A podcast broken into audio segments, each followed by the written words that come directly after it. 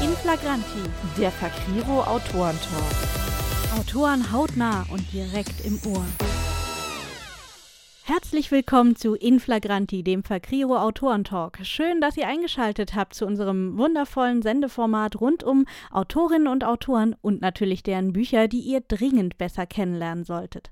Mein Name ist Mary Kronos und zusammen mit meiner zauberhaften Co-Moderatorin Sabrina Schuh werde ich die nächste Stunde nutzen, um euch Conny Rotas vorzustellen. Conny, schön, dass du da bist. Ja, hallo.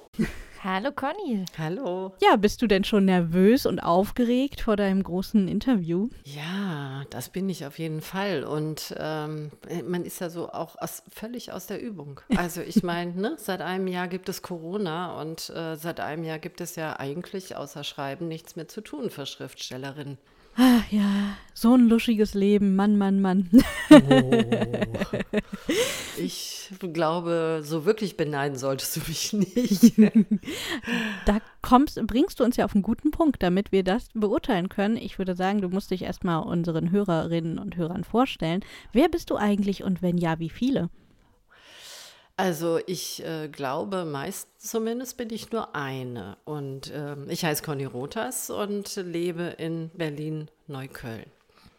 Und da lebe ich als freie Schriftstellerin. Uh, cool. Das ja. heißt, du lebst wirklich vom Schreiben?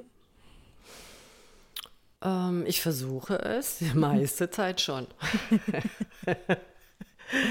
ich habe ja auch mal andere Sachen gemacht und ich habe ja auch mal richtig gut Geld verdient mit anderen Sachen und äh, ein bisschen gibt es auch noch Rücklagen, die gerade jetzt in schlechten Zeiten ähm, einem ganz schön zugutekommen. Ja, ein bisschen was zusammensparen ist sicher nie verkehrt. Genau, gerade wenn man freiberuflich ist. Wohl wahr. ja, wenn du sagst, du hast früher was anderes gemacht, wie kamst du dann darauf, dir das anzutun? Also dieses Schreiben und dann auch hauptberuflich. Ja. Naja, das Schreiben ist eigentlich schon ganz alt oder sag mal, die Geschichten sind ganz alt. Also als ich Kind war, habe ich schon Geschichten erzählt. Also nicht, dass ich hier immer rumgelogen habe, sondern ich habe einfach Geschichten erfunden und habe sie allen erzählt, die es hören wollten und auch allen, die äh, sich eher die Ohren zugehalten haben. Und äh, meine Liebe zum Schreiben oder zum Wort ist einfach geblieben. Ich habe äh, dann äh, Publizistik studiert, Germanistik und Soziologie und ähm, einige Zeit als Journalistin gearbeitet. Und dann, ja, wie es so manchmal ist, wenn einem Sachen über den Weg laufen im Leben, äh, die man nicht wirklich ablehnen möchte, war ich beim Theater, ich war beim Film, ich habe äh, Spezialeffekte gelernt, Modellbau gelernt und äh, gemacht für Kinofilme. Und ähm, irgendwann irgendwann war mal so ein Punkt, wo ich so dachte, da war ich so Ende 30, Mitte, Mitte 30, ähm, wo ich so dachte, so und jetzt willst du mal was ganz anderes machen und was Vernünftiges. Also du hattest eine richtig gute Zeit, du hast viel Kultur gemacht und ähm, dann wurde ich Sozialarbeiterin. Oh und habe mit äh, traumatisierten Jugendlichen äh, gearbeitet und es war auch eine ganz wichtige Zeit und ich habe richtig viel gelernt und als Ausgleich habe ich mir dann irgendwann wieder das Schreiben gegönnt. Das heißt, ich habe so den Kreis geschlossen von meinem Publizistikstudium über den Journalismus hin zu Romanen und Kurzgeschichten. Man, man muss dir also zugute halten, ähm, du hast tatsächlich versucht, was Richtiges zu machen, so zwischen hm. all dem Kreativen. Aber irgendwie hat es sich dann doch wieder zurückgezogen. Genau. Also ich, ähm, ich glaube, mit diesem Richtigen, das war sowas wie, ja, sowas wie, ich möchte der Gesellschaft auch was zurückgeben. Also ich finde, dass es ja ein Luxus ist, wenn man kreativ sein darf ähm, und wenn man dann noch dafür, damit Geld verdienen kann. Mhm. Und ähm, mein Bedürfnis war der Gesellschaft was zurückzugeben. Also das hat mein Leben auch so rund gemacht dann. Und deswegen kann ich jetzt auch einfach so völlig äh, ohne schlechtes Gewissen einfach Geschichten schreiben. Ich behaupte jetzt einfach mal, du tust äh, dem einen oder anderen in unserer Gesellschaft vielleicht auch mit deinen Geschichten was Gutes. Ja, Das tue ich auf jeden Fall. Aber es ist ja nicht, also ne, nicht systemrelevant, wie man so schön sagt. Also wir als Kultur sind ja nicht systemrelevant. Ich glaube tatsächlich, ob das wirklich so ist, das wird man in ein paar Monaten merken, wenn hm. dann die ersten Theater ähm, und Kinos dicht machen und oder die nächsten. Und also ich finde, man merkt es jetzt schon. Ja. Hm. Also man merkt es jetzt schon, dass es einfach total fehlt, ja. Und vielleicht ist das auch das Gute an dieser Corona-Zeit, dass äh, ähm, also bei mir ist da nochmal eine andere Wertschätzung entstanden. Nee, ich habe tatsächlich von vielen Lesern auch ge gehört und mitbekommen, dass sie äh, jetzt auch sich ganz anders mit Autorinnen und Autoren tatsächlich auseinandersetzen. Habe ich gestern erst wieder gehört. Mhm. Kann ich mir gut vorstellen. Also von daher. Aber sag mal, nachdem wir jetzt schon fast beim eigentlichen Thema sind, worum geht es denn eigentlich in den Büchern, die du da so schreibst? Was schreibst du überhaupt? Ähm, ich greife gesellschaftspolitische Themen auf. Und ähm, angefangen habe ich ja mit Tod in der Hasenheide. Das ist der erste Krimi mit dem Hauptkommissar Breschnow, der jetzt auch sehr zu meiner Freude Anfang März als E-Book im Palais Verlag neu aufgelegt wird. Hm. Und da geht es zum Beispiel um traumatisierte Soldaten, die im Afghanistan-Einsatz waren. Oh ja. In Endstation Neukölln geht es um Jugendliche und junge Erwachsene, die den Einstieg in unsere gesellschaftliche Welt nicht so richtig schaffen, also in, die, in unsere Normen, die die Gesellschaft ausmacht. Hm.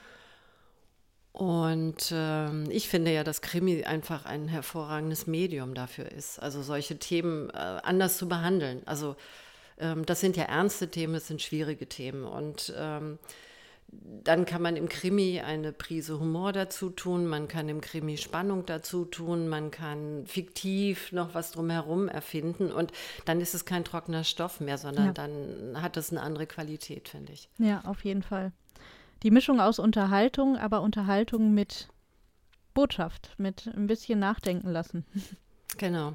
Als ich äh, angefangen habe äh, mit Krimis, ähm, da war das auch, ähm, also mein, mein, meine Vorbilder waren die skandinavischen Krimis mhm. und äh, die haben das ja schon längst vor den Deutschen getan, ja, so, ähm, ähm also dieses Genre eben auch dafür genutzt, äh, um so die schwedische Gesellschaft zum Beispiel oder die norwegische Gesellschaft ähm, zu hinterfragen, zu durchleuchten und äh, Mängel anzuprangern. Ähm, ja, genau. Das waren meine Vorbilder und ich finde auch, das ist auch gut gelungen, muss ich wirklich sagen. Das finde ich sehr gut. Das finde ich sehr gut, dass du ähm, auch selber dir sagen kannst, hey, ich bin total zufrieden und stolz auf meine Bücher. Ich finde, das ist mhm. super wichtig und das ist was, das sich viel zu wenig AutorInnen trauen, weil sie immer denken, ah, ist das nicht zu eitel? Nein, ist es nicht. Wenn wir unsere Bücher nicht gut finden, wer soll sie denn dann gut finden? Genau, genau so ist es. Finde ich gut. Ja, wir haben ja jetzt erstmal von dir einen Leseabschnitt aus deinem in drei Tage herauskommenden Buch Tödliches Vergessen und ich bin sehr, sehr gespannt, was du uns jetzt gleich Tolles vorliest. Kapitel 1 Dunkelheit hatte sich über den fast menschenleeren Park gelegt. Ein feiner Sprühregen hüllte ihn in feuchten Nebel. Die Frau irrte orientierungslos über die Wege und die Wiesen, blickte immer wieder nach oben in die kahlen Äste die sich kaum noch von dem dunklen Himmel abhoben. Dann blieb sie stehen, stocherte mit der Spitze ihres Regenschirms im nassen Laub, spießte ein paar Blätter auf, zog sie wieder ab und ließ sie fallen, ging weiter und stoppte schließlich vor einer gewaltigen Eiche. Sie bückte sich schwerfällig, tastete mit beiden Handflächen den Boden ab, schob das Laub mal auf die eine, mal auf die andere Seite, grub sich dann eine kleine Kuhle und setzte sich hinein. Eine kalte Böe erfasste sie, ließ sie schaudern und die zerlöcherte schwarze Strickjacke enger um den mageren Körper ziehen. Mit ausgestrecktem Arm stemmte sie die rechte Hand fest in den Boden und glitt vorsichtig auf die Seite. Ein nasses Blatt kitzelte ihr Ohr, sie kicherte leise. Unbeholfen drehte sie sich auf den Rücken und blickte in den nachtkalten Himmel. Zusammenhangslose Bilder huschten durch ihren Kopf, Bilder von einem Haus mit Zimmern und einem grünen Rasen, auf den die Sonne schien. Bilder von einem Auto, das auf sie zufuhr, und von einem Mann in einem grauen Lodenmantel, der sie wohlwollend anlächelte. Sie schloss die Augen tauchte ein in die verworrenen Erinnerungen, spürte das feuchtkalte Laub nicht mehr und auch nicht den Regen, der jetzt stärker geworden war. Sie träumte sich in ein warmes Zimmer an einen Tisch, gedeckt mit einer Tasse heißem Kakao und einem blau-weißen Teller, auf dem ein Marmeladenbrot lag. Plötzlich durchkreuzten Schritte ihre Bilder. Sie riss die Augen auf und starrte in einen blauen Regenschirm.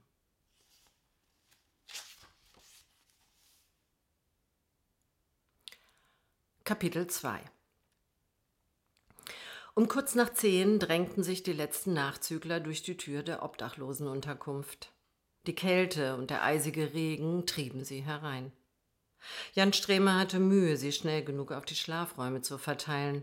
Zwei für die Männer, einer für die Frauen, dreißig Plätze insgesamt. Er hoffte, dass seine Kollegin Sophia bei der Aufnahme sorgfältig Buch geführt und nicht wieder mehr Bedürftige hereingelassen hatte, als es Betten gab. Aus den Augenwinkeln sah er zwei ganz in Schwarz gekleidete Männer sich gegenseitig schubsen und rief ihnen zu, Ruhe zu geben. Einer der beiden drehte sich leicht schwankend um und streckte ihm seinen Mittelfinger entgegen. Jan ging zu ihm hin und forderte ihn auf, die Einrichtung umgehend zu verlassen. Der Mann johlte nur, aber als Jan mit der Polizei drohte, gab er klein bei.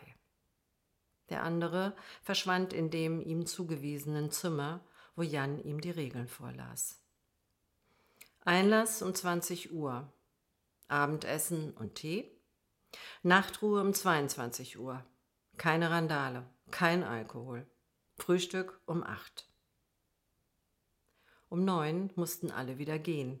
Dann kam die Putzkolonne und beseitigte die Spuren der Nacht, das Erbrochene, die Spucke, das Blut und den Eiter der schlecht verheilten Wunden. Jan wollte nicht mit ihnen tauschen. Der letzte Obdachsuchende, der eingelassen und von seiner Kollegin persönlich hereingeführt wurde, war der alte Mann, der mittlerweile jeden Abend kam. Sie hielten immer ein Bett für ihn frei, denn wenn er auftauchte, konnte er sich vor Schwäche kaum noch auf den Beinen halten. Jan übernahm ihn im Flur, griff seinen knochigen Ellenbogen, führte ihn zu dem freien Bett und half ihm, sich auszuziehen. Mit jedem abgelegten Kleidungsstück schien der Mann mehr zu verschwinden, so dünn war er in den letzten Wochen geworden. Aber als Jan ihm aus dem langärmeligen Unterhemd helfen wollte, schlug der Alte mit erstaunlicher Kraft um sich. Dasselbe Spiel wie jeden Abend, dachte Jan, half seinem Schützling ins Bett und hoffte, dass er auch diese Nacht überleben würde. Hallöchen, Mädels, war, ich bin's wieder. Der Schnuffel ist auch dabei. Und wisst ihr was? Ich hab mir jetzt gedacht, nach der krassen Szenen hier mit den äh, Regenschirmchen und so, ne, jetzt kicken wir mal lieber rein, was der Conny so kann. Und äh, ich hab mir da ein neues Spielchen ausgedacht, war, wir spielen jetzt Elevator Pitch. Story, menig. Okay. Ähm, Sabrina, kannst du mal erklären, war, sonst ist der Conny ja total ratlos. Ja, das kann ich natürlich sehr gerne, Schnuffel. Also, liebe Conny, das Spiel, was sich Schnuffel da für dich ausgedacht hat, funktioniert folgendermaßen. Du bekommst von uns jetzt einen Begriff, eine Mordwaffe und nur diese Mordwaffe und du überlegst dir jetzt einfach mal so spontan irgendwie so eine klitzekleine Mini-Setting, wie diese Mordwaffe an einer Leiche gefunden werden konnte und wo und so weiter. Oder wie sie benutzt wurde. Ganz genau. ja, mal sehen. Was haben wir denn da? Schnuffel ist aber auch in den Fantasy-Topf gefallen, oder? also, Das ist ja, naja, arme Conny. Ähm, die, die erste Waffe ist wohl die skurrilste in unserer Sammlung. Ähm, wie kann man mit einer Einhornbürste, Büste, Büst. Büste, mit einer, wie kann man mit einer Einhornbüste jemanden umbringen? Ähm, ich so, probiere einfach mal. Eine, eine Tote durch einen Stich mit einem Einhornhorn direkt ins Herz. Eigentlich würde man so einen Mordtat in einem Fernsehstudio ähm, erwarten, aber nein, es passierte direkt in der Familie. Das Kind hatte diese Einhorn, diesen Einhornkopf ähm, zu Weihnachten geschenkt bekommen und hatte ein Brass auf seine Mutter. Oh nein. Der Vater, der Vater hat noch versucht, das Schlimmste zu verhindern und musste leider schwer verletzt ins Krankenhaus geliefert werden. Die Mutter hat nicht überlebt. Uff. Eieiei. Aber das, ja, oha. Das ist die Sozialarbeiterin. Ja, ich, ich sehe auch schon, ähm, wenn, wenn wir das Spiel zu lange spielen, kann es natürlich auch zu, ähm, zu Plot Bunnies kommen, ne? In erhöhtem Aufkommen. Also das, äh, wir sind, wir, wir haften nicht für Plot Bunnies, will ich damit nur sagen. Wenn, wenn du plötzlich mit lauter neuen Krimi-Ideen äh, ums Eck kommst, wir können nichts dafür. Alles klar, okay. Ja, was haben wir noch für Waffen, Sabrina? Ja, das zweite ist so ein ganz haushalts- oder eher gartenüblicher Rechen. Am Ende will sich mit dem Rechen jemand rächen. Tod mit dem Rechen. In einem Kleingarten in Rudow kommt es zu einer blutigen Tat. Die Hausfrau Sabine F. zerrächelte ihren Gatten und rieb so lange, hieb ihm so lange die Spitzen, die vorderen Spitzen in die Haut, bis er verblutete. Boah. Krass. Ja, du kommst ja wirklich mit jeder Tatwaffe zurecht, was? ähm, wie, wie ist es denn, wenn wir dir, dir zwar so äh, quasi sowas wie eine Schusswaffe geben, aber irgendwie keine so richtige, nämlich eine Leuchtpistole? Dann mache ich jetzt mal was Positives. Positive Tote? Genau, fast. Positive Fasttote. Versuchter Mord am Wannsee. Auf einer Luftmatratze fanden äh, die Ermittler einen 27-jährigen jungen Mann. Neben ihm lag eine Leuchtschusspistole. Die letzte Kugel hatte er abgefeuert und wurde zum Glück von Passanten, die sich in der Nähe des Sees befanden, gesehen. Der Mann konnte gerettet werden. Oh, mit Happy End. Genau, dachte das ist doch jetzt gut. Gut, was kann. Jetzt waren wir so schön positiv. Hm, geht das auch mit einem Tranchiermesser oder bist du dann vielleicht doch wieder bei Toten? Also mit dem Tranchiermesser bin ich auf jeden Fall bei der Tiefkühltruhe im Keller. Ein grausiger Fund im Wedding. Ermittler, die schon länger auf der Spur des ähm, 33-jährigen Sebastian C. waren, entdeckten seine erste und seine zweite Ehefrau trangiert in der Tiefkühltruhe im Keller. Oh. Okay, dann versuchen wir das doch nochmal in, den, ähm, in eine etwas andere Richtung zu lonken äh, für die letzte Runde. Ähm, wie wäre es denn mit einem Holzpflock? Gehst du jetzt auf Vampirjagd? Man weiß es nicht. Mm.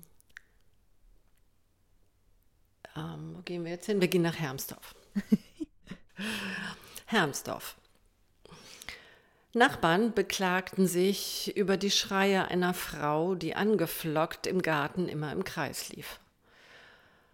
Ihr sehr eifersüchtiger Gatte, der Geschäftsmann Ulrich M., hatte sie angebunden, damit sie den Garten nicht verlassen kann. Die Frau wurde in einem schlechten Zustand aufgefunden, konnte aber im Krankenhaus wieder stabilisiert werden. Wie man erfahren hat, hat sie die Scheidung eingereicht. Besser ist das. Ja, aber das, Ja, das, das ist bleibt doch wieder so, positiv. das bleibt so offen. Eieieiei. Mann, Mann, Mann. Also, ich denke, ich weiß ja nicht, aber Schnuffel, meinst du, damit äh, können wir Conny entlassen? Ja, also ich würde mal sagen, das war ja schon nicht schlecht, war. Aber, äh, Conny, musste, musstest du das alles in Berlin spielen lassen? Ich meine, was denken die Leute denn jetzt von unserer City, hä? Die denken, dass wir in Berlin leben und das sind sowas wie Regionalnachrichten. Na gut, okay. Also, spannend war es ja auf alle Fälle, war. Wir sehen uns dann zur nächsten Runde. Ich freue mich schon. Na, ich bin mal gespannt, was du dir jetzt als nächstes überlegt hast. Das sind wir alle, das sind wir alle, sage ich dir. Also, bei Schnuffel muss man grundsätzlich mit allem rechnen. Okay. Aber ich glaube, jetzt sollten wir auf jeden Fall erstmal wieder ein gutes äh, Interview führen und uns über interessantere Sachen unterhalten als über Holzpfähle und, und Rechen und, und Einhornbüsten.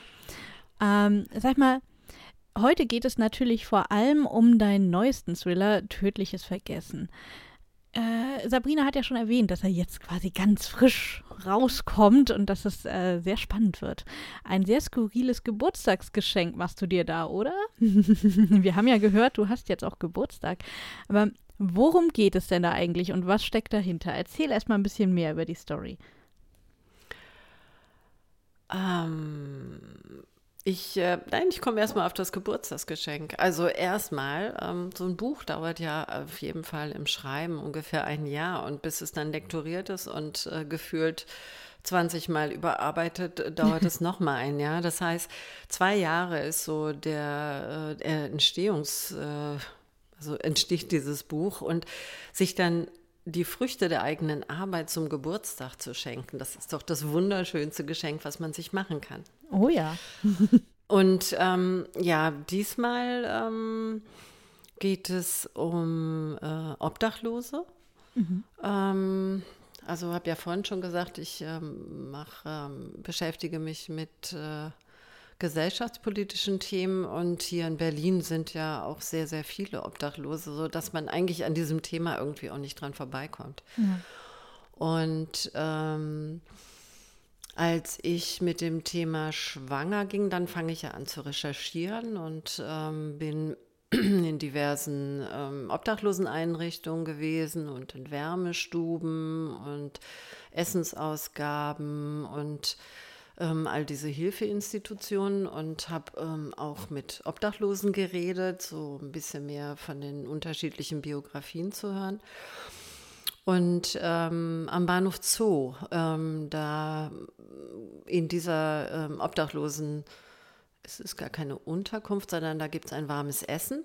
Ähm, da hat der damalige Leiter ähm, sich eine Stunde Zeit äh, für mich genommen. Und ähm, im Laufe dieses Gesprächs hat er von dementen Obdachlosen erzählt. Oh, okay. Und dann hat mich dieses Thema wirklich nicht mehr losgelassen. Und vielleicht für euch äh, als Hintergrund, meine Mutter lebte damals noch und litt an Demenz. Äh, die lebte in einer Demenz-WG, war da gut, aufgehoben und ähm, ja, sie hatte es warm, sie wurde versorgt und so weiter. Und ähm, ich habe mir dann das Gegenteil vorgestellt. Also so Obdachlosigkeit ist ja sowas wie ein Fulltime-Job. Du musst gucken, dass du irgendwie entweder Kohle zusammenkriegst oder ähm, um es zu essen zu kaufen oder auch zu trinken zu kaufen. Ähm, du musst gucken, dass du irgendwas findest, wo du die Nacht einigermaßen sicher äh, unterkommen kannst und im Winter vielleicht auch ein bisschen, ähm, ja, wo es auch warm ist, damit du nicht erfrierst. Und dann stell dir vor, du bist obdachlos. Also du kannst das ja alles überhaupt nicht mehr machen, ja. So und das also für mich macht es immer noch fassungslos. Also ich habe mich damit beschäftigt, ich habe darüber geschrieben, aber es ist immer noch so, dass es so wie auf meiner Brust hockt und ich denke, ja scheiße, das gibt es. Ja. Das gibt es hier in dieser Stadt, ja. Ja, das ist ein sehr heftiges Thema, auf jeden Fall. Also ich kenne es selbst aus der Familie, ähm, die Erfahrung mit jemandem zusammen zu leben und zu arbeiten und zu sein, der dement ist, aber tatsächlich als Obdachlose, das ist wirklich nochmal ein ganz anderes Level, ja. Ja, es ist das sichere Todesurteil. Also das kann man schon so sagen, ja. Und ähm, unsere Hilfesysteme äh, sind da auch nicht wirklich dran. Also damit du Hilfe kriegen kannst, brauchst du eine Unterkunft und einen Ausweis. Also bizarr. Ja, und damit hört es halt dann schon wieder auf. Mhm. Ja, also deswegen habe ich, aber dieses äh, Buch ist jetzt nicht nur, äh, ne, also jetzt nicht nur, oh wie schlimm, schlimm, schlimm, jetzt sind alle obdachlos und es ist äh, grauenhaft. es ist ja ein Krimi und es ist natürlich, ähm, weil es ist eine Kriminalgeschichte, es ist spannend und es hat auch seine heiteren äh, Momente, weil sonst würde das ja auch kein Mensch aushalten, ja, so und was ich ja vorhin sagte, das eignet sich einfach gut. Also diese Fiktion mit der Realität zu verbinden, dann kann man auch so einen ernsten Stoff, ähm, ja, spannend und ähm, ein bisschen leichter präsentieren. Ja. ja, das stimmt. Jetzt hast du ja erzählt schon von zwei Romanen, auch mit diesem Kommissar Breschnow. Und ich weiß, dass es noch das tote Kind im Wind gibt von dir. Das ist ja auch mit ihm. Kann man denn deine mm ganzen. Mm Nein? Nee, nee, das ist nicht. Also es gibt in der ähm, ne? Tödliches Vergessen ist der vierte Roman mit dem Hauptkommissar Breschnow. Also es gibt Tote in der Hasenheide, Das Grab im Schnee, ist aktuell bei Pieper. Ähm, es gibt äh, Endstation Neukölln und jetzt Tödliches Vergessen. Und das tote Kind im Wind hat andere Kommissare und Kommissarinnen. Aber kann man denn die, die Bücher der Reihe unabhängig voneinander lesen oder sollte man sich schon so ein bisschen an die Reihenfolge halten, was den Figurenaufbau angeht? Also die Kriminalgeschichten sind unabhängig voneinander und ähm, das kann man gut tun. Ähm, das ist, glaube ich, auch so ein bisschen Geschmackssache. Also ich lese ähm, ähm, solche Autorinnen, die äh, ja so eine Figur weiterverfolgen, auch oft durcheinander, weil ich es dann auch wieder spannend finde, wieder einen Schritt zurückzugehen. Ähm, Wer es lieber mag, ähm, von Anfang an äh, die Figuren zu begleiten, der oder die sollte es lieber in der Reihenfolge lesen. Also dann würde ich schon mit Nummer eins anfangen, weil die Figuren, natürlich äh, erfährt man dann, was äh, Bresch nur am Anfang macht und was er jetzt in tödliches Vergessen macht und was in der Zwischenzeit passiert ist. Aber die Kriminalgeschichten sind abgeschlossene Geschichten und man versteht die Bücher auf jeden Fall auch ohne, dass man die anderen kennt. Mhm. Und sie spoilern sich auch nicht gegenseitig, oder? Nee, das tun sie nicht. Na, das lässt ja schon mal hoffen. Aber wenn wir schon bei deinem Kommissar Breschnow sind, ähm, das ist ja so, so das Typische, wenn man schon einer Autorin folgt und äh, sie dann einen bestimmten Kommissar hat, den es immer wieder gibt. Was macht denn dein Kommissar zu jemand Besonderem? Was macht ihn aus? Also zum einen, äh, dass er Gedichte schreibt ähm, und ähm, so seine Persönlichkeit, also er ist ähm, ein äh, zerrissener Mensch. Ähm, er ist, agiert eher ruppig, ähm, aber er versteht auch die dunklen Seiten der äh, Kriminellen. Also äh, mit Verstehen meine ich, er verurteilt die nicht. Und ähm, er leidet unter den Geistern äh, seiner Opfer, also all die Opfer, die er nicht hat retten können, weil er die Fälle nicht rechtzeitig aufgeklärt hat oder weil er Sachen nicht hat, äh, Gewalttaten nicht hat vermeiden können. Ähm, ja, so, das ist eine andere Seite, was würde man erst gar nicht so denken mit dieser Ruppigkeit nach außen. Und seine Ermittlungsmethoden sind durchaus unkonventionell. Und ähm, er arbeitet nicht wirklich im Team, aber er schätzt sein Team. Und sein Team, das sind zwei Frauen und zwei Männer. Er schätzt sein Team, er arbeitet nicht im Team, aber er schätzt sein Team. Und ähm, das besteht aus noch zwei Frauen und einem Mann. Er arbeitet nicht gern mit ihnen, aber er schätzt sie immerhin. Schätzen Sie ihn denn auch, wenn er nicht so, äh, also irgendwie sie zwar schätzt, aber nicht mit ihnen so wirklich arbeiten will?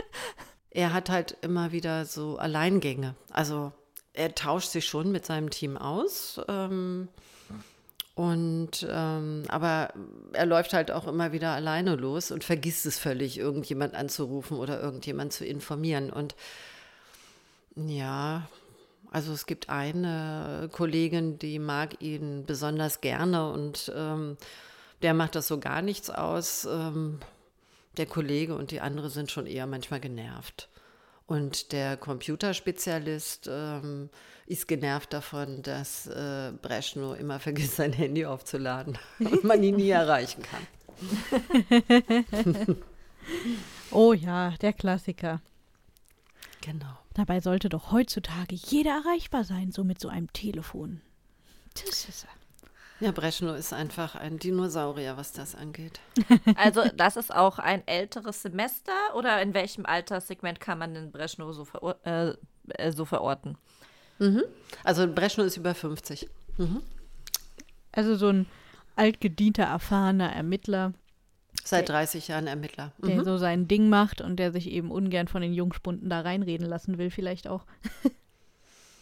Ja, jein. Also äh, reinreden, das würde sich sowieso keiner trauen. Aber ähm, nein, weil er ist ja der Erfahrenere und äh, sein Team weiß äh, ihn durchaus auch zu schätzen, also seine Erfahrung zu schätzen und ähm, mag es auch oder, oder ähm, sieht, dass Fälle gelöst werden können, weil Breschno unkonventionell daran geht und anders denkt als hm. andere. Hm. So.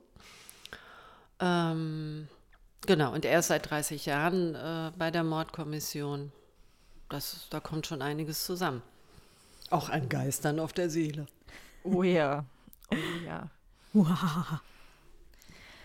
Okay, okay, okay. Nachdem wir jetzt deinen Ermittler so gut kennengelernt haben, wird es, glaube ich, wieder ein bisschen Zeit, dich besser kennenzulernen. Und wir haben uns auch dafür eine neue Kategorie einfallen lassen. Und äh, das ist eine kleine Entweder-Oder-Runde. Vielleicht kennst du ja noch diese, diese Fragen, die man auch öfter mal so im Internet sieht. Sowas wie, hm, was trinkst du lieber, Tee oder Kaffee? ähm, wir haben jetzt eine ganz schnelle Runde, die kann man so, sind so, ist thematisch ein bisschen eingeteilt in verschiedene Abschnitte. Und äh, du kannst dich immer entscheiden zwischen den zwei Dingen, die wir dir zur Wahl stellen. Und du kannst auch sehr gerne immer noch einen Satz dazu sagen, warum dem so ist. Oder falls vielleicht nichts davon zutrifft, kann ja auch sein. Also bei mhm. Tee oder Kaffee hätte man bei mir zumindest schlechte Chancen. Ich trinke beides nicht. Deswegen. Was trinkst du stattdessen? Na, ich bin eher so ein, also ich mag gar keine warmen Getränke tatsächlich. Ah, also okay. das ist irgendwie extrem das selten. Ist sehr selten. Genau. Es ist extrem selten, dass ich mal was Warmes trinke und wenn, dann ist es eine heiße Schokolade, aber weder Kaffee noch Tee. Deswegen du, bin sowas, ich schon sehr sowas könnte Sowas könnte auch ein Alleinstellungsmerkmal einer Kommissarin werden. uh, ich, ich habe nichts dagegen, zur Kommissarin zu werden. Okay. also ich würde sagen, wir legen mal los und mhm. ähm, mhm. sind gespannt, wie du dich entscheidest. Genau, okay. und wir fangen ganz leicht eben genau mit dieser Frage an. Lieber Kaffee oder lieber Tee? Kaffee. Kaffee, ähm, früher war es Tee, aber so in der Mitte meines Lebens habe ich meine Geflogenheiten geändert. Sehr ja. sympathisch. Gut, okay, also du brauchst Kaffee, zum Beispiel auch zum Schreiben. Wie sieht das denn aus mit Nervennahrung? Eher Schokolade oder Gummibärchen? Weder das eine noch das andere. Schockiert. Naschst du gar nicht? Selten, aber das hat jetzt nichts mit dem guten Willen oder sonst wie zu tun, sondern ich vertrage das einfach nicht gut. Ah, hm. das ist natürlich tragisch. Tragisch, aber hat auch Vorteile. Wie ist das denn mit Popcorn? Süß, salzig oder auch nicht? Auf jeden Fall salzig. Salzig uh. und gerne im Kino. ja, okay, jetzt haben wir ja die kulinarischen Unterhaltungssegmente quasi durch. Äh, wo schreibst du denn lieber, drin oder draußen? Drin. Draußen kann ich überhaupt nicht schreiben. Ah, interessant. Das war, es hat sich auch, das hat sich zum Beispiel gar nicht geändert. Als Kind Hausaufgaben. Meine Mutter wollte immer, dass ich rausgehe. Wir hatten einen Garten. Und dann hat sie mir einen Tisch aufgebaut und einen Stuhl und äh, ich saß da draußen und habe den Vögeln, den Bienen, den Fliegen, den Almen zugeguckt, aber keine Hausaufgaben gemacht. Es hat sich nichts dran geändert. Dann ahne ich ja fast, worauf das jetzt hinausläuft, wenn ich frage, schreibst du unter Menschen oder allein? Ich schreibe allein. ja. Und am besten schreibe ich tatsächlich zu Hause am heimischen Schreibtisch. Ah. Wenigstens mit Musik oder komplett in Ruhe? Komplett in Ruhe. Also das ist so komplett in Ruhe und dann sind auch die Figuren bei mir. Also die sind ja da, das reicht vollkommen. Ist genug Lärm. oh ja. Das stimmt natürlich, die können ordentlich Krach im Kopf machen. Genau. Ähm, bist du denn dann jemand, der ähm, es, es braucht, dass eine passende Stimmung herrscht? Also zum Beispiel, wenn es besonders gruselig wird, dann auch wirklich gerade alles dunkel machen? Ähm, oder ist das egal bei dir? Das ist egal. Ah, Das- interessant. Also ich glaube, also ich bin sehr konsequent im Schreiben und ich setze mich ran und es gibt so Tage, da schreibe ich weniger und komme nicht richtig rein und dann überlege ich mir, wie komme ich denn jetzt in die Geschichte rein? Und das ist so, als wenn die Figuren irgendwie draußen vor der Tür stehen und die Tür zuhalten. Und ähm, andere Tage, da fliege ich quasi an den Computer und sie sind sofort da und erzählen mir, wie es jetzt weitergeht. Ja, die, dann stürmen sie quasi mit einer Razzia dein Haus und du hast gar keine Wahl, ne? Genau, genau. Holen mich aus dem Bett, kochen mir einen Kaffee und dann geht's los. Wie ist denn so dein eigenes Leseverhalten? Liest du selber lieber schwere oder leichte Lektüre? Ich weiß nicht jetzt, ob man schwer und leicht sagen kann. Also so Dostoevsky oder so äh, würde ich als schwere Lektüre bezeichnen. Habe ich alles auch mal gelesen, aber es ist jetzt, ähm, soll ich sagen, nicht mehr so unbedingt meins. Schwere Lektüre insofern, dass sie gerne ähm, ja, so, so von was handeln sollen. Also ich lese zum Beispiel überhaupt keine Liebesromane. Klar, die handeln natürlich von Liebe, aber die sind dann schön und es scheint immer die Sonne und sowas. Also das mag ich nicht. Also ich mag äh, lieber düstere Geschichten und wechsel so zwischen Krimis und ja, und was, ich weiß gar nicht, wie man das dann nennen soll. Eben anderen Geschichten, aber eben keine Liebesromane. Du schummelst ja sowieso und klaust uns hier gerade die ganzen Entweder-Oders. Ich will nämlich von dir wissen, als nächstes, was ist dir denn lieber, Spannung oder Entspannung im Buch? Also beim Lesen. Spannung, eindeutig Spannung. Und wahrscheinlich mit viel Gefühl oder knallharten Fakten, auch eher Fakten. Hm? Genau, eher Fakten als Gefühl. Mhm. Also das ist ja auch, ich werde ja immer gefragt, warum, also es gibt Breschno und die Rechtsmedizinerin, die mm, tanzen schon manchmal so ein bisschen umeinander rum. So, also nur ganz bisschen, ja, so. Und, ähm, und ich werde immer gefragt, warum bringst du die nicht zusammen? Und ich sage immer, weil ich Liebesgeschichten nicht so mag. Und, ähm, und dann gab es mal eine und dann habe ich äh, den Partner, die Partnerin, ich will ja nicht zu viel verlassen, ver, verraten, äh, habe ich dann einfach sterben lassen und dann war die Sache vom Tisch und Na erledigt. toll. das sind die richtigen immer, ey. Nee. Deine armen LeserInnen. Ja, Aber dann mit Happy End für dich selber oder geht auch an Happy End total klar? Nein, Happy Ends gibt schon. Also die Fälle werden aufgeklärt und äh, Nein, nein, in deinem Lesegeschmack. also ich mag Geschichten, die kein Happy End haben. Yay! Ja, ja, dann, dann das beschäftigt mich danach noch weiter. Also manchmal freue ich mich natürlich auch, dass alles gut ausgegangen ist, ja, aber es muss nicht unbedingt. Oh Mann, da ist ja jetzt, ähm, jetzt hast du klare Plus Pluspunkte bei Sabrina gesammelt gerade. Ja. Das sagen so selten Leute. Die meisten sagen immer, ich will ein Happy End. Das glaube ich, ja. Ja, ja. Ja, und Main Mainstream hat auf jeden Fall immer ein Happy End. Also, ähm, ich sage ich mal, ein Mainstream-Krimi muss eine Liebesgeschichte haben und muss ein Happy End haben und darf auch nicht, ähm, sag ich mal, ähm, eher so auf der dunklen Seite spielen. Also, glaube ich mittlerweile. Ähm, Geschmäcker verändern sich ja immer so. Und in den 80ern und 90ern waren es eher die dunkleren Krimis und mein Eindruck ist, ähm, im Moment sind es eher die helleren und leichteren, also die das sogenannten Cozy Crime. Cozy, genau, Cozy Crime. Mhm. Ja, ich glaube, das ist auch gerade durch die Gesamtsituation nochmal extrem äh, gepusht worden. Das mag sein. Frei nach der Also- Devise, wir brauchen gerade alle ein bisschen Happy End. Ja, aber das sind ja, ich, also ich bin da anders gestrickt. Also, Keine Sorge, ich auch. nicht. Mann, Mann, Mann. Ihr nun mit euren Unhappy Ends. Aber gehen wir mal zurück zum Schreiben. Was ist dir lieber? Tägliches Schreiben mit Routine oder ist, bist du so eine Hauruck-Aktion, Autorin, so kurz vor der Deadline? Oh, ich brauche noch ein paar Kapitel. Mhm. Tägliches Schreiben. Ähm, das hat auch, also zum einen ist es dann einfacher, im Fluss drin zu bleiben und sich zu erinnern, um was es, also was eigentlich schon alles passiert ist. Ähm, und ähm, so Hauruck-Aktionen gibt es natürlich auch, aber das sind dann eher Kurzgeschichten. Also dann kommt einfach eine Idee und dann ne, so wird fast die ganze Geschichte geschrieben. Aber ich finde ja so ein ähm, ganzen Krimi, das ist eher eine Disziplinierungsgeschichte und da muss man kontinuierlich dranbleiben. Hm. Also gut, dann haben wir äh, als nächstes die Frage, plottest du dann das, was du schreibst, oder schreibst du direkt drauf los?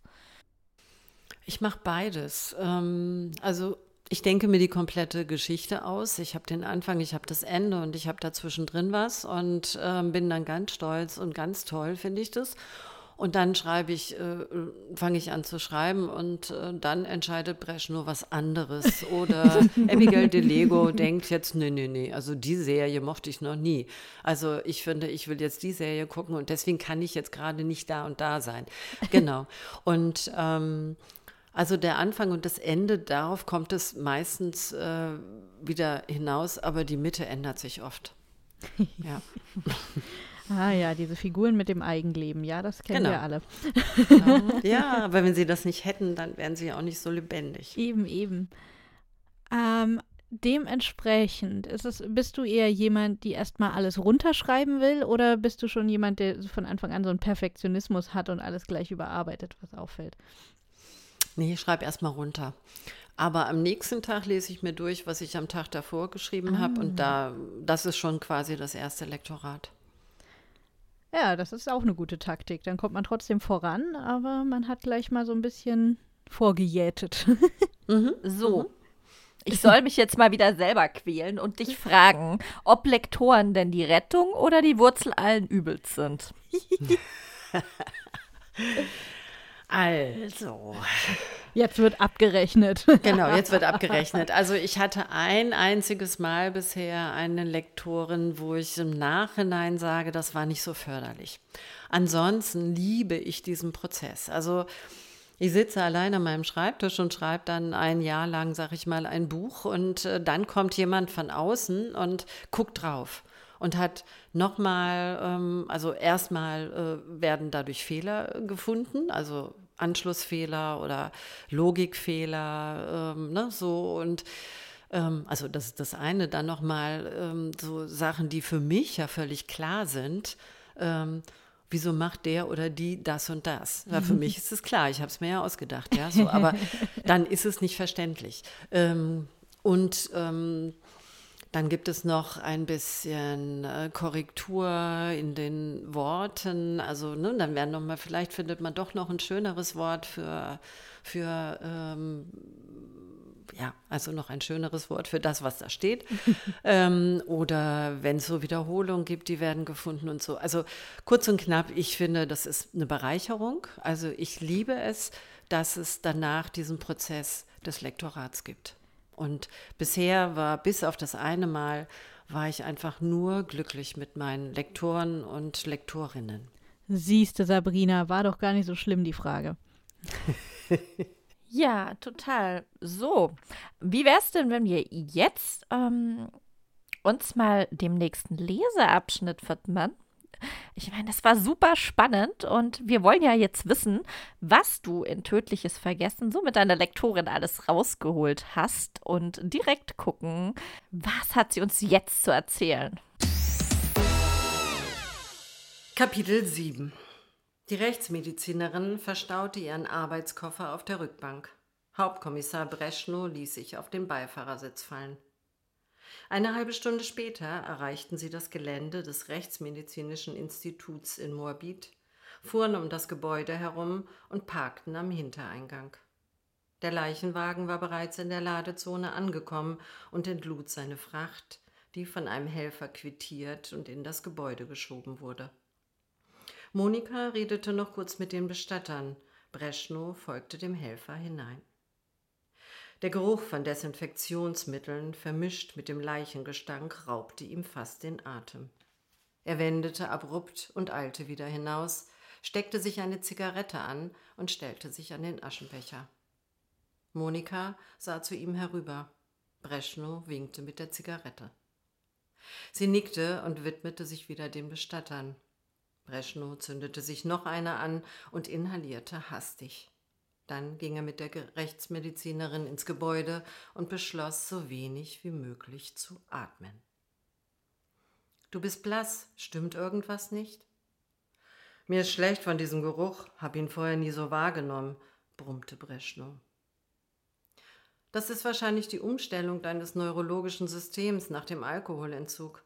Weil es jetzt nicht mehr betäubt wird, läuft dein Gehirn auf Hochtouren und registriert alles verstärkt. Wird das so bleiben? fragte er besorgt. Wahrscheinlich nicht, zumindest nicht in dieser Intensität, antwortete sie und schob ihn in den Sektionssaal. Hier drinnen war die Luft besser, die Lüftung arbeitete auf Hochtouren. Die Rechtsmedizinerin griff sich das Aufnahmegerät, nannte Tag und Uhrzeit und die anwesenden Personen. Dann schälte sie die Frau vorsichtig aus ihren Kleidern, der Assistent tütete Jacke, Hose und Bluse einzeln ein und beschriftete jeden Beutel. Monika griff nach einer Lupe und untersuchte die Haut, zuerst im Gesicht, dann am Dekolleté und arbeitete sich langsam an der Brust und am Bauch entlang. Sie hat mindestens ein Kind geboren, man hat es per Kaiserschnitt geholt. Sie griff die Beine, spreizte sie leicht, untersuchte die Schenkelinnenseite und endete an den Füßen. Und sie hat einen frischen, unbehandelten Bruch. Der mittlere Zeh des rechten Fußes ist angeschwollen. Sie deutete auf die Ober- und Unterschenkel. Zahlreiche blaue Flecken. Entweder ist sie oft gestürzt oder sie konnte Abstände nicht mehr gut einschätzen und hat sich an Gegenständen gestoßen. Sie bat um ein Lineal und legte es an eines der größeren Hämatome, die der Assistent fotografierte. Dann widmete sie sich dem linken Arm und der Hand. Da ist viel Dreck unter den Fingernägeln.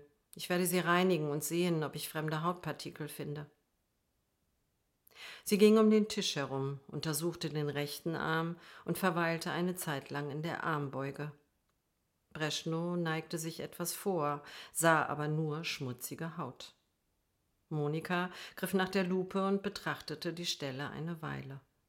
Dann reichte sie ihm das Vergrößerungsglas.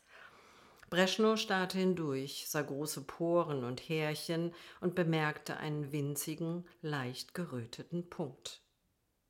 Ein Einstich. Entweder sie hat sich selbst etwas gespritzt oder jemand hat nachgeholfen. Ich sehe mir jetzt mal ihre Faust an. Die Rechtsmedizinerin nahm ein Metallwerkzeug vom Edelstahlwagen, schob das Instrument in den schmalen Spalt, bewegte es vorsichtig auf und ab und brach einen Finger nach dem anderen. Breschnow zuckte bei jedem Knacken zusammen. Diese Handinnenseite ist sauber, stellte die Rechtsmedizinerin überrascht fest. Ganz anders als die linke und der Rest der Frau und sie ist beschrieben. Sie ließ sich wieder die Lupe geben und versuchte das Wirrwarr aus winzig kleinen Buchstaben zu entziffern. Kapitel 8 Breschnow rannte zum Ausgang, riss die schwere Eisentür zur Anlieferzone auf und atmete tief ein. Ihm war übel, der Geruch nach menschlicher Verwesung hatte sich in seiner Nase festgesetzt. Er verfluchte sein neugeborenes Nervensystem, fingerte unbeholfen eine Zigarette aus dem Päckchen und machte sich auf den Weg zur U-Bahn, um zum Präsidium zurückzufahren. Die stark befahrene vierspurige Turmstraße empfing ihn mit ohrenbetäubendem Lärm. Er widerstand dem Impuls, sich die Ohren zuzuhalten und spielte mit dem Gedanken, sich einen MP3-Spieler zuzulegen und einen von diesen riesigen Kopfhörern. Aber noch erfolgsversprechender wäre es, einfach wieder zu trinken. Breschnow fixierte den Kiosk auf der anderen Seite, überquerte mit großen Schritten den Damm und bedachte die zwei Männer, die saufend von der Trinkhalle standen, mit einem neiderfüllten Blick. Einen Moment lang erwog er, sich dazuzustellen. Aber dann schob sich das Bild seines Sporttherapeuten aus der Reha-Klinik vor seinen Saufdruck und er eilte mit großen Schritten weiter zur U-Bahn. Auf dem Bahnsteig stand ein junger Mann, tippte in sein Smartphone und nippte immer wieder an einer Flasche Bier. Breschnow stöhnte, ging an ihm vorbei. Sein Gehirn schien heiß zu laufen, sein Magen zog sich zusammen. Zitternd ließ er sich auf einer Wartebank nieder. Eine alte Frau mit Einkaufstrolli betrachtete ihn sorgenvoll. Bevor sie ihn ansprechen konnte, donnerte der Zug in den Bahnhof. Breschnow taumelte in den Wagen, setzte sich auf die menschenleere Sitzbank und versuchte sich auf die Ermittlung zu konzentrieren.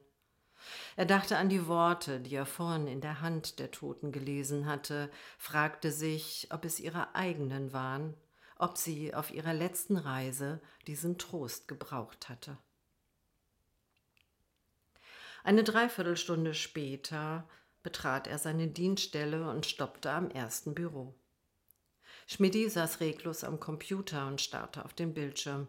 Delego strich eine Strähne ihrer schwarzen, krausen Haare zurück und blätterte in einer Akte. Breschnow bat beide in den Besprechungsraum und stellte sich an das Whiteboard. Er deutete auf den Kreis mit dem Wort erlöst. Delego berichtete von dem anonymen Anruf. Das passt, murmelte er und schrieb Lehre mich, doch es, Ende mit mir, muss. Was bedeutet das? erkundigte sich die Kommissarin. Da stand in der Hand der Toten geschrieben. Manche Worte waren so verwischt, dass wir sie nicht mehr lesen konnten.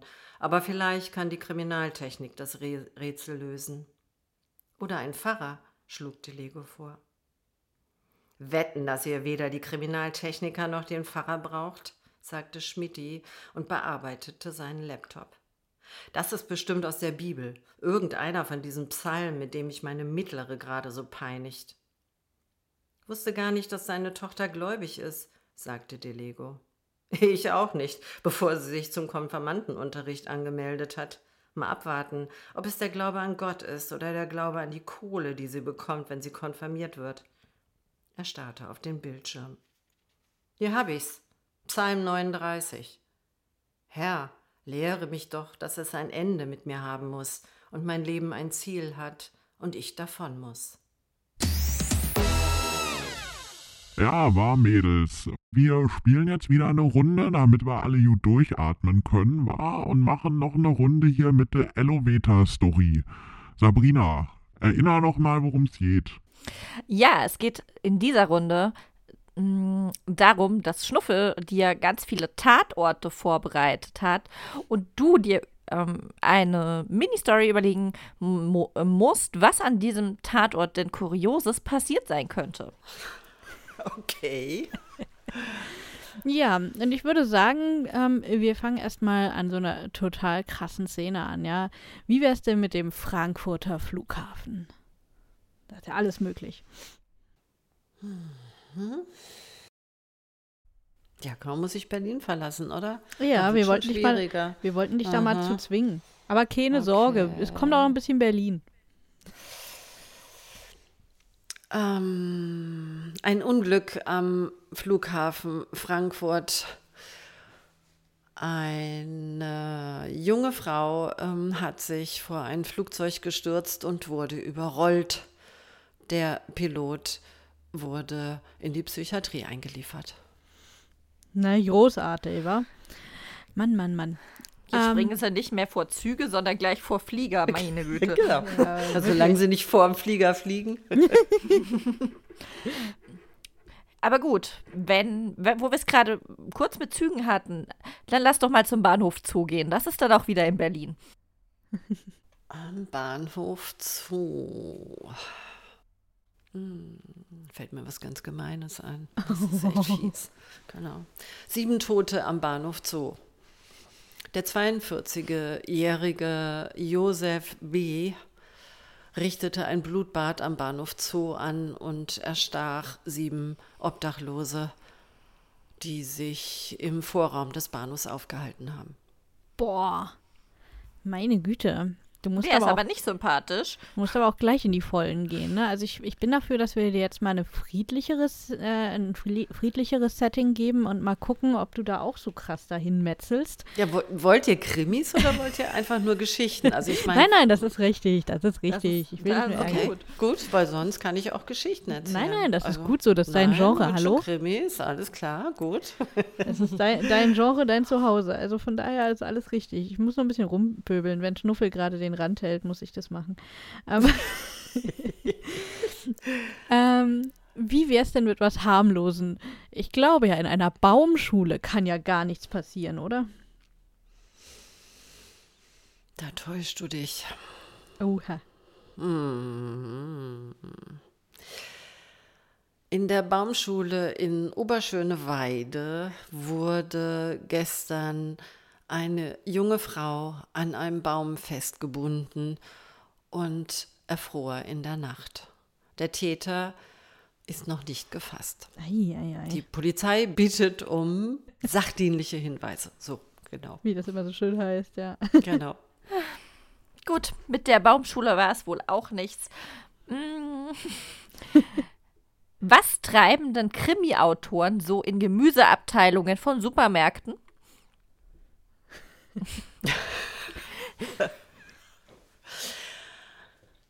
Ein Streit am, im Supermarkt. Zwei Frauen mittleren Alters bekriegten sich vorgestern mit Zucchini.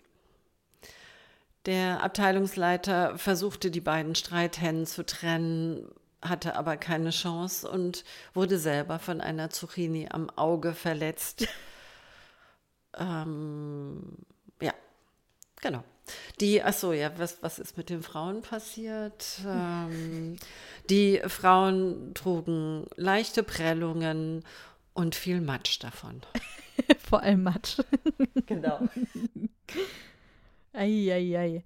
Also du kannst ja wirklich aus allem einen Tatort machen. Ähm,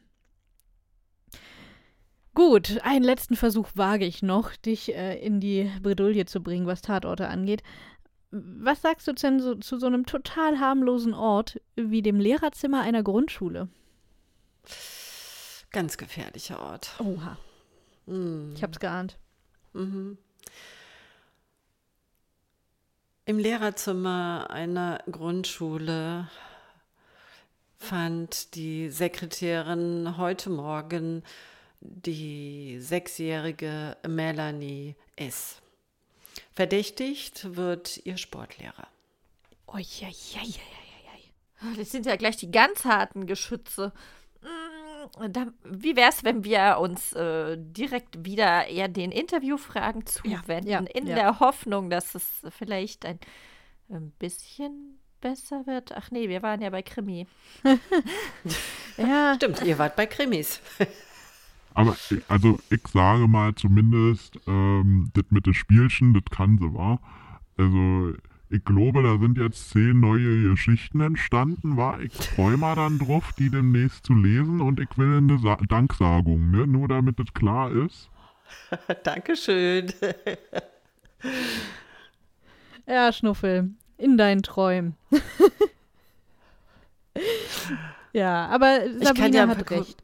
Ich kann da ein paar Kurzgeschichten für Schnuffel schreiben, das geht schneller, weil sonst muss er ja so lange drauf warten. Oh, das ist, äh, mach ihm solche Angebote lieber nicht. Zum Glück hat er das jetzt nicht gehört, aber äh, wenn du das nachher im Roast versehentlich wiederholen solltest, uh, das, äh, der, der hofft auf sowas, ne? Der versucht immer, sich irgendwelche Extrawürste zu erarbeiten.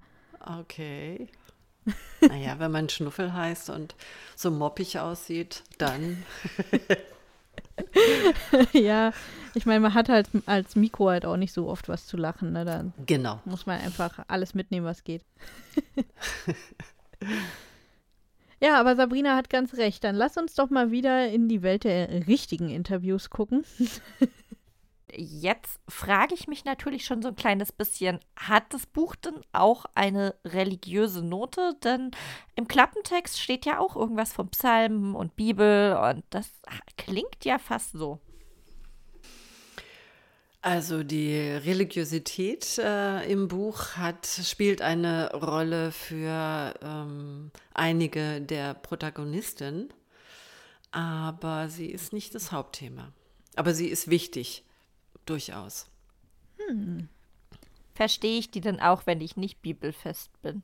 Ja, auf jeden Fall. Ich bin nicht bibelfest und ich musste auch da nicht groß recherchieren. Also ja, das verstehst du. Auf jeden Fall. Das lässt hoffen, das lässt hoffen. Aber ich habe die Bibel geschenkt gekriegt auf diesen Recherchen. Mhm. Hm. Das fand ich auch nett. Da habe ich dann doch mal ein bisschen durchgelesen und war immer wieder überrascht äh, über diesen ersten Krimi. Also, das ist ja schon ganz schön brutal teilweise. Ja, mhm. in der Bibel gibt es schon so ziemlich jedes Genre, ne? Mhm. Man denkt nur immer, äh, hätten sie mal lektoriert, ne? Aber ansonsten. mhm, genau. Aber, genau. aber wenn du gerade schon von Recherchen redest, sag mal, wie sah denn die Recherche für dieses spezifische Motiv aus? Äh, bist du dann tief in den religiösen Kaninchenbau gekrochen dafür? Oder du hast ja gerade gesagt, so viel musstest du gar nicht machen. Nein, musste ich auch nicht. Also ich habe, äh, gesagt, diese Bibelgeschenke gekriegt und da habe ich ein bisschen drin rumgeblättert. Und diesen Psalm kannte ich von einer Beerdigung, der mich sehr, äh, dieser Psalm hat mich äh, langfristig beeindruckt und beschäftigt, muss ich mhm. sagen. Ähm, die Recherche war, wie ich ja vorhin schon ein bisschen erzählt habe, war eher im, äh, mit der Obdachlosigkeit. Also mhm. Ne, Obdachlosigkeit ist ja eins, was man sich vorstellt und das andere, was es tatsächlich ist. Also ja. Man hat ja so ja. Ideen auch für Geschichten, die dahinter stehen ähm, warum jemand obdachlos wird. Aber diese so große Bandbreite ist, das hat mich dann auch überrascht. Hm. Und wie weit bist du da bei deinen Recherchen gegangen? Ähm, da habe ich mir die Einrichtung angeguckt hm. Und ähm, mit den Leuten gesprochen, die da gearbeitet haben und mit den Obdachlosen, die mit mir reden wollten. Bist du denn auch mal in, sag ich mal, die düsteren Ecken Berlins äh, gefahren, vielleicht sogar mit Begleitung? Und hast dir das vor Ort angeguckt, vielleicht auch vor Ort mit den Leuten geredet oder war das dann doch eher was, wo du sagst, okay, das ist mir jetzt zu heikel? Also es, ich finde, es gibt nicht die düsteren Ecken. Also, ne, so äh, Obdachlose sind unter einer Brücke ähm, zum Beispiel, weil es da trockener ist und die kann man sehr wohl ansprechen. Und wenn jemand nicht mit einem reden will, dann pöpelt er einen an oder sagt, hau ab oder, ne, also ich habe mich äh, zu keinem Zeitpunkt irgendwie bedroht gefühlt. Hm. Ja, das ist schon, ähm, stelle ich mir schon trotz allem als ganz schöne Herausforderung vor bei dem Thema. Also auch ähm, vielleicht nicht im Sinne von bedroht fühlen, aber schon auch, ich sag mal, diese Gratwanderung zu schaffen, dass man nicht äh, als, als neugieriger Nerd darüber kommt, sondern ähm, als jemand, der die Obdachlosen mit ihren Problemen und Herausforderungen ernst nimmt. Und äh, mhm. ich kann mir aber auch vorstellen, dass das durchaus was ist, was ähm, positiv ankommt dann letztlich, oder? Endlich jemand, der zuhört. Ja, ich glaube ja, ähm, also jeder, jeder Mensch, genau, jeder Mensch mag es ja, wenn, wenn es einen anderen Menschen gibt, der sich für einen interessiert. Ja. Aber wenn man schon so weit auf der anderen Seite ist, also wirklich schon richtig lange auf der Straße, dann ist man ja gar nicht mehr so richtig in dieser Gesellschaft. Ähm, also im Sinne von Zugehörigkeit. Und ähm, ich glaube, dann hat es auch nicht mehr wirklich eine Bedeutung. Mhm. Also ähm, was eine Bedeutung dann hat, also jetzt wirklich äh, äh, so diese Menschen, die so ganz auf der anderen Seite sind, damit meine ich aber auch äh, Menschen, die sich, äh, die auch schon sehr lange und sehr viel trinken und um überhaupt ihren Zustand äh, ähm, auszuhalten. Also mhm. Ne, die irgendwann einen Lebensschlag hatten, mit dem sie nicht klargekommen sind und sich dann dem guten Freund Alkohol zugewandt haben, der dann den Rest äh, des Lebens zerstört hat und dann auch nicht mehr davon wegkommt. Mhm. Ähm, für die ist es irrelevant, glaube ich. Also, solange man denen nichts tut, also ich glaube, also natürlich ist Sicherheit nicht irrelevant oder also ne, natürlich müssen sie irgendwie in Sicherheit sein und ich glaube, davon da sorgt auch ein äh, alkoholbenebeltes Hirn noch irgendwie für. Aber ob da jetzt jemand sich noch mit ihnen beschäftigt oder nicht, also da hatte ich den Eindruck, das ist nicht mehr wichtig. Also mhm. wichtig ist, eine Flasche Schnaps hinzustellen. Das ist gut. Das ist die gute Tat des Tages. So, ne? Mhm. Ja. Kann ich auch irgendwie nachvollziehen. Also, ja. Jetzt hast du so flapsig gesagt, ähm, eine Flasche Schnaps hinstellen. Wenn du jetzt sagen würdest, unsere Hörerinnen und Hörer, ähm, wie würdest du denen dann jetzt empfehlen, wenn sie auf Obdachlose treffen, wie können sie denen helfen in, ich sag mal, im kleinen Rahmen? Weil richtig helfen und denen von der Straße runterhelfen, dazu haben die wenigsten die Möglichkeiten. Also ich denke mit Wertschätzung. Also ähm, die Person, die einem dann gegenübersteht, ist ja ein Mensch. Mhm. Und ähm, diese Person auch als solche zu sehen und äh, als solche wertzuschätzen, das heißt zum Beispiel anzuschauen und nicht wegzuschauen, ähm, denke ich, das, das äh, ist, was jeder und jede tun kann. Ja. Ja, und ähm, es ist ja, also wenn, wenn ich zum Beispiel mit der U7 fahre, dann werde ich äh, in einer halben Stunde fünfmal ähm, angeschnort. So, und eigentlich möchte ich jedem was geben. Das geht ja auch nicht. Also das geht nicht, weil das äh, übersteigt dann irgendwann meine Finanzen. Dann sind es, ähm, ne, sind es 15, 15, 20 Euro für einmal durch die Stadt fahren pro Tag. Ähm, aber ähm, wenigstens diesen Menschen beachten und ins Gesicht sehen und dann Nein zu sagen, ich glaube, das ist auf jeden Fall schon ähm, eine gute Herangehensweise. Ja. Also Ja zu sagen ist natürlich noch viel besser. Anzusehen und Ja zu sagen ist viel besser, klar. Aber ne, ja. Aber also, nicht, nicht aus äh, Scham und Verlegenheit, mhm. weil man nichts geben will, einfach wegzugucken, sondern genau. ähm, wenigstens genau. das bisschen Würde zu lassen und zu sagen, hey, ich habe das mitgekriegt, dass du dich da genau. traust. Ich meine, das ist ja auch echt ein Schritt, ne? sich in die Bahn zu stellen, immer wieder und immer wieder eine Geschichte zu erzählen, ob es mhm. nur die eigene ist oder eine andere. Und in der Hoffnung, einfach ein bisschen Unterstützung zu bekommen, das muss man halt auch erstmal schaffen, sich dazu ja, zu überwinden. Das, also das ist Schwerstarbeit, finde ich. Und ähm, das ist ja auch total schambesetzt. Ja. ja also, ne, muss man, genau, man muss mal erstmal da, da hinkriegen, sich sowas, äh, also diese Notwendigkeit äh, zu haben, das zu tun. Also äh, ich habe da Hochachtung vor, ja. Ja.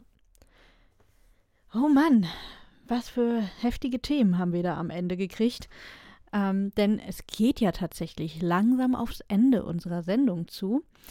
Aber ein wichtiger Teil, bevor wir die Schnuffels äh, fähigen Mikrohänden überlassen, äh, ein wichtiger Teil kommt ja noch, nämlich unser News-Abschnitt. Und du hast ja doch das ein oder andere vielleicht zu erzählen, was Veröffentlichungen angeht und wer weiß was noch. Deswegen möchten wir dir natürlich den Raum geben, erstmal zu berichten, was nochmal ansteht und natürlich auch nochmal alle wichtigen Veröffentlichungsdaten zu nennen. Also ja, da wird der März ja ein besonderer Monat. Ähm, Tod in der Hasenheide, das erste, äh, der erste Kriminalroman mit Hauptkommissar Breschnow, wird im Palais Verlag als E-Book neu aufgelegt. Und Ende März der vierte Fall für Hauptkommissar Breschnow, tödliches Vergessen. Dann wird im Ruhrkrimi-Verlag eine Kurzgeschichte von mir noch erscheinen. Ähm, auch eine sehr schöne Aufgabe, umgeschriebene Märchen, also ein Märchen in die Jetztzeit sozusagen ah. zu transferieren. Das sind die schönen Nachrichten. Ähm, noch eine eigentlich auch ganz schöne Nachricht ist, es gibt einen festen Lesetermin. Yay. Der ist am 15.01.2022. Das ist die lange Nacht an der M8. Ah. Ähm, wegen Corona ähm, legen sich äh, die Veranstalter immer noch nicht gerne fest, äh, ob sie Lesungen machen oder ob sie nicht machen wollen. Manche winken fürs ganze Jahr ab, andere sagen ja, auf jeden Fall. Also ich habe einige Zusagen, ähm, aber wann konkret? Ähm, Tja, kann man nur hoffen. Und ähm, hoffe, ich hoffe sehr auf den Krimi-Marathon. Das wird dann in der Nikolaischen Buchhandlung sein. Aber konkrete Termine gibt es noch nicht. Digital wird es im März eine, ein äh, ähm, Krimi-Quickie geben beim Syndikat, den man auf jeden Fall nachhören kann. Ah.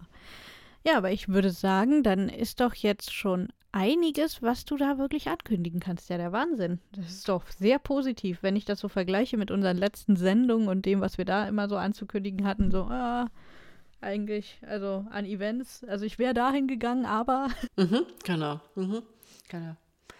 Nein, nein, es gibt feste Zusagen, aber eben noch keine Termine. Aber dementsprechend lohnt es sich, dich im Blick zu behalten. Wie kann man das denn als interessierte Leserin? Auf meiner Website. Das ist www.conny mit e, ie minus roters r o t e r s.de. conny-roters.de. Super. Dann kann man mir folgen auf Facebook und auf Instagram. Also, wie ihr merkt, es gibt jede Menge Möglichkeiten, sich auf dem Laufenden zu halten und das können wir euch nur empfehlen. Äh, wer jetzt nach einer guten Stunde Sendung immer noch nicht uns das glaubt, ist selber schuld. Deswegen und wird womöglich äh, am, das, demnächst äh, in einer Baumschule mit, einem, mit einer Einhornbüste erschlagen oder ähnliches. Also seht euch vor, seht euch vor. Ja, aber liebe Conny, jetzt bleibt dir vor allem noch eine Sache übrig. Ne? Jetzt musst du unseren Roast noch überleben. Bin ich mal gespannt. Moment mal, Schnuffels Roast. Schnuffels, nicht unserer.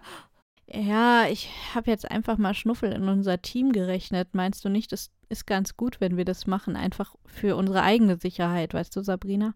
Ja, aber ich wollte aus der Haftung raus. Ah, ja, okay, das ist die andere Seite. Ja. ist ein bisschen gemein, dass ihr da zu dritt seid und ich hier alleine. Hm. Also, wir sind ja nicht gemein. Und ganz ehrlich, ich weiß nicht so recht, ob Schnuffel ein zu dritt ist. Der ist nämlich auch teilweise sehr gegen uns. Ja, ja, also der mobbt uns genauso. Macht dir da keine Hoffnung, ne? Okay, ähm, dann lass mal hören, Schnuffel, was du zum Moppern hast. Ey, wer wird denn hier gemobbt, wa? Ich bin hier die Männerquote. Ich bin immer alleine, vor allem wenn auch noch unser Gast weblich ist, wa? Ich mein ja nur. Also, ich bin hier das arme Mikro. Ich kann ja ein bisschen tiefer reden, dann wenn, also Conny könnte ja auch als Mann durchgehen, oder? Hm. Meinst du, das glaubt dir jetzt noch einer, so am Ende der Sendung? Ich weiß ja nicht. Ich könnte dir einen Filter anbieten. Ich kann da so, im, ich, ich, bin ja der Tonmeister, war von das Ganze und ich könnte da danach noch so einen Filter drüber legen. Dann kommst du als Cornelius raus, war. Aber ich glaube, ich bleibe lieber weiblich. Also wenn ich es mir richtig überlege. Hm. Na gut, na gut. Wie du meinst, wa? Aber pass mal auf, ne? Ähm, das war ja jetzt hier alles Wegspülgedöns, wa? Ich hab hier die richtigen Fragen, ne? Weil ich bin streng, ne? Ich bin hier investigativ. Und deswegen will ich wissen, warum sollten unsere Hörerinnen und Hörer dich lieber nicht lesen, ne? Also, wenn die Hörerinnen und Hörer weiter eine ereignislose Zeit haben wollen, dann sollten sie mich besser nicht lesen. Oha. Du meinst, äh, äh, also bei dir ist richtig Action, ne? Bei mir ist richtig Action. Mhm. mhm. Das kommt gut. Ja, ich, ich meine, äh, ich brauch das ja, aber ich brauch ja die Action. Deswegen, naja, mal kicken, wem das noch so geht, war. Aber ähm, was ist denn das Blödeste an der Geschichte? Es gibt nichts Blödes in meiner Geschichte. Ja, also wenn ich ja blöd, was Blödes schreiben wollte, dann würde ich doch kein Buch schreiben. Nicht mal eins mit blöden Szenen? Ja, Nicht was. mal eins mit blöden Szenen. Wer oh. will denn blöde Szenen lesen? Also wirklich, jede Szene hat ihre Bedeutung. Das lernt man ganz früh in der Krimischule. Oh, du warst in der Krimischule? Ich war in der Krimischule. Mhm. Boah, das ist ja krass. Was mhm. lernt man da? Äh, wie man mit einer Einhornbüste wen ersticht? Oder? Genau, und dann am Baum festbindet, zum Beispiel. Mhm. Ah, krass. Ja. Das finde ich ja jetzt, also da muss ich ja aufpassen, dass du da nicht was ausde ausdenkst, war wieder mit dem Mikro, äh, du weißt schon. Das Mikrofon erwürgen, meinst du sowas vielleicht? Mit dem Adapter und dem Kabel? Ich weiß Also, Fünfmal rumgewickelt? ich, nee, ich bin dagegen. Ich bin dagegen, wa? Ja, ja, Aber ich weiß, würde ich auch nie tun, Schnuffel. Niemals. Weil es ist ja der schöne Teil dieses Interviews, dass du so reizende Fragen stellst. Ja, das finde ich nämlich auch, ne? Das ist ganz wichtig. Deswegen, äh, hier kommt noch meine letzte Frage, wa? Okay. Ich meine, wir sind ja nu beide hier Berliner, wa? Hm, nicht ganz. Ah, das erklärt vieles. Weil ich wollte nämlich wissen, warum versausten uns hier den Ruf, wa? Da will ja überhaupt keiner mehr kommen, wenn du immer alle hier in Berlin umbringst. Was soll denn das? da? Was denkst du dir? Also ich wohne in Neukölln und das habe ich äh, wirklich aus Überzeugung getan. Und Neukölln ist jetzt total voll besiedelt. Also man kriegt keine Wohnung mehr, es ist immer nur voll, die ganzen Leute kommen, es ist alles hip und jeder muss unbedingt nach Neukölln. Vielleicht liegt es an den Morden, die in Neukölln passieren. Das macht den Stadtteil interessanter. Du meinst, die wollen das alle? Sind das so Mhm. eine Adrenalin-Junkies oder was? Bestimmt. Tja, bestimmt. Hm, dann muss ich mal aus diesem Köpenick raus, wa? Das ist nur so ein Seniorenbezirk, da ist nichts los. Ich kann ja mal im nächsten Band äh, Senioren in Köpenick töten. Ho, ho. Oha. Oha. Jetzt, Nein. jetzt aber, also, äh, ich, ich glaub, ich muss, äh, ich muss jetzt ganz dringend los. Ich, ich hab Termine, wa? Also, äh, Tschüssikowski, ne? Hier. Ja, tschüssi, dir. Mann, Mann, Mann, Schnuffel wieder. Ein Ah, reizendes Mikrofon. Äh, Ja, reizend trifft es sehr gut. reizend. in, in vielerlei Hinsicht reizend, auf jeden Fall. Ganz genau. Aber äh, du hast ihm gut Paroli geboten. Ich, ich finde das äh, sehr angemessen. Endlich mal jemand, der sich von ihm nicht so einschüchtern lässt. Gut. Ja, finde ich gut. Auf jeden Fall. Und ähm, wir hoffen, du hast unser nettes kleines Inflagranti gut überstanden und ähm, hattest ein bisschen Freude und Unterhaltung. Ich glaube, unseren Zuhörerinnen wird das auf jeden Fall viel Spaß gemacht haben. Da bin ich optimistisch. Also mir hat es auch viel Spaß gemacht und ähm, auch mit euch und auch mit Schnuffel. Oh, das mit Schnuffel, das, äh, ich weiß nicht, ob ich ihm das sage. Ne? Also der ist sowieso schon so eingebildet. Vielleicht ist es ja auch eine Beleidigung für ihn, wenn ich sage, es hat mir Spaß gemacht und er mich doch eigentlich äh, grillen wollte. Nee, toasten. Roasten, Grillen, Braten. Roasten, Das genau. ist äh, eins wie das andere. In Berlin wird alles gegrillt, oder? Bei uns wurde gerade gegrillt, auf jeden Fall. Nein, also vielen Dank, dass du bei uns in der Sendung warst. Das war uns ein inneres Blumenpflücken. Ja, vielen Dank. Ich danke euch und bleibt gesund. Ja, das ist das Wichtigste dieser Tage. Du Genau. auch. Und wir wünschen dir natürlich ganz viel Glück mit deiner Veröffentlichung in drei Tagen. Ja, Ja, das wünsche ich mir auch. Und ganz viele interessierte Leserinnen und Leser. ja, und denen können wir nur wünschen, sich schnellstmöglich ein Exemplar zu sichern, denn ähm, ja, ich glaube, man kann dieser Tage den Abend nicht viel besser verbringen als mit einem guten Krimi. In Flagranti. Der Fakriro Autorentalk. Autoren hautnah und direkt im Ohr.